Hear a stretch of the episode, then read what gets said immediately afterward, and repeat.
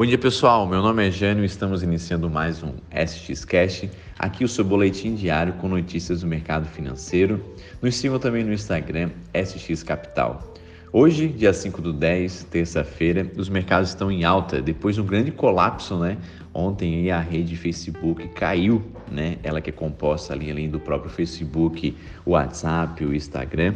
Então, além dela, todas as empresas voltadas à tecnologia também caíram. Então, caiu também o Google, né? No digo as ações do Google caiu, caiu também as ações da Apple, caiu também as ações todas ligadas à parte de tecnologia. Mas hoje já estão recuperando, já estão subindo. E por que, que elas estão subindo? É que o pessoal aproveitou esse momento para realizar a compra dessas ações, porque ficou com um preço muito atrativo. As configurações das redes já voltaram ao normal e os valores delas hoje já estão tá todos aumentando.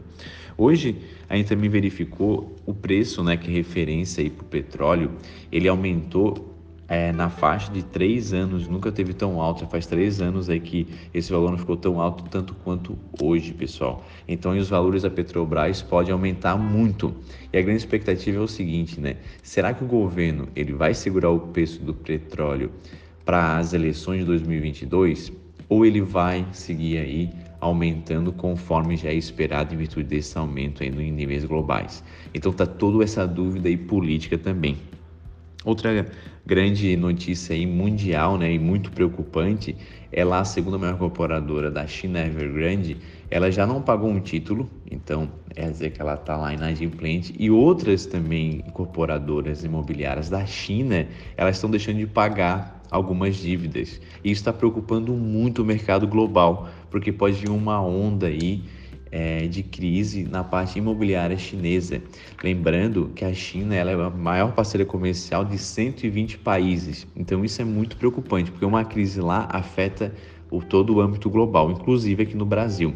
Como lá está no feriado chinês, que começou no dia 1 e vai finalizar essa semana, então o, o governo lá não passa muitas notícias, eles estão lá em feriado chinês.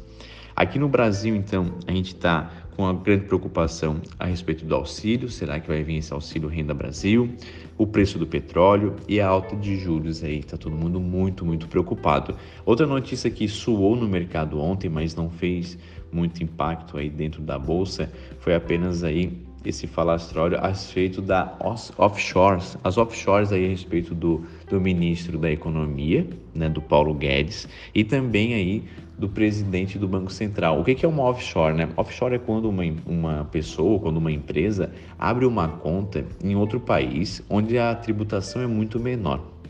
Por que, que eles fazem isso? Para defender o próprio capital interno.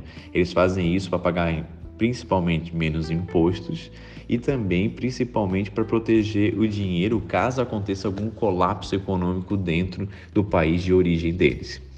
O que chama muito a atenção, óbvio que o Paulo Guedes fez isso foi lá em 2014, e que o pessoal está batendo muito aí na mídia é porque como é que um, um, um, ministro da economia que quer aumentar imposto, ele tira o próprio dinheiro dele do país e coloca em outro lugar para pagar menos imposto. Então, todo mundo está jogando aquela frase, né? Faça o que eu falo, mas não faça o que eu faço. Então, a segura Guedes aí que vai vir várias notícias no mercado. Isso é ilícito? Não, isso não é ilícito. O Paulo Guedes fez uma manobra legal e também a níveis teóricos corretamente, claro que sim. Um cara que tem muito dinheiro como ele, um multimilionário, ele precisa sim distribuir a renda dele por os outros lugares, para outros países, para não ficar a mercê apenas de um país para conseguir distribuir a sua, a sua renda.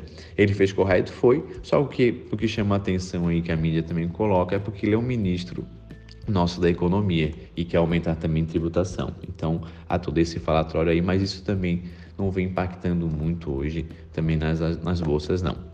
Então, o nosso boletim diário era isso. Hoje foi um pouquinho mais longo, explicar todo um contexto maior também. Também lembrando aí que a gente está com o nosso é, podcast com convidados. Quem não assistiu lá foi um ótimo bate-papo com o pessoal do Guna, foi muito legal lá com o Caetano. Assistam, tem várias é, partes importantes aí para você que é empreendedor, que também tem família e gosta de empreender, então em casal, então vai ser bem bacana o bate-papo aí que vai pode abrir muito a sua mente, tá bom? Um grande abraço e até o próximo boletim diário.